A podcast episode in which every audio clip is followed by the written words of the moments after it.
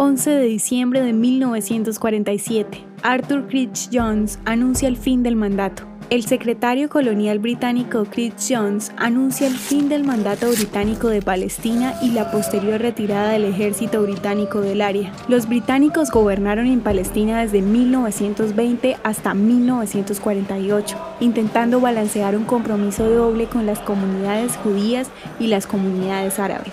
La presencia de los británicos culminó luego de poner el futuro de Palestina en las manos de la crecientemente establecida Organización de las Naciones Unidas. La ONU decidió crear un Estado judío y un Estado árabe con un enclave independiente en Jerusalén. En el discurso de Jones a la Cámara de los Comunes, señaló que la continua violencia árabe judía en Palestina hizo imposible la presencia de Gran Bretaña allí. Y aún así, Gran Bretaña esperaba que la ONU la encomendara para que continuara su presencia allí, lo cual no sucedió. Él explicó que las tropas británicas serían retiradas y el mandato culminaría el 15 de mayo de 1948. La retirada impulsaría la violencia entre árabes y judíos hasta llegar a la guerra que provocaría que Israel se estableciera y los refugiados palestinos huyeran.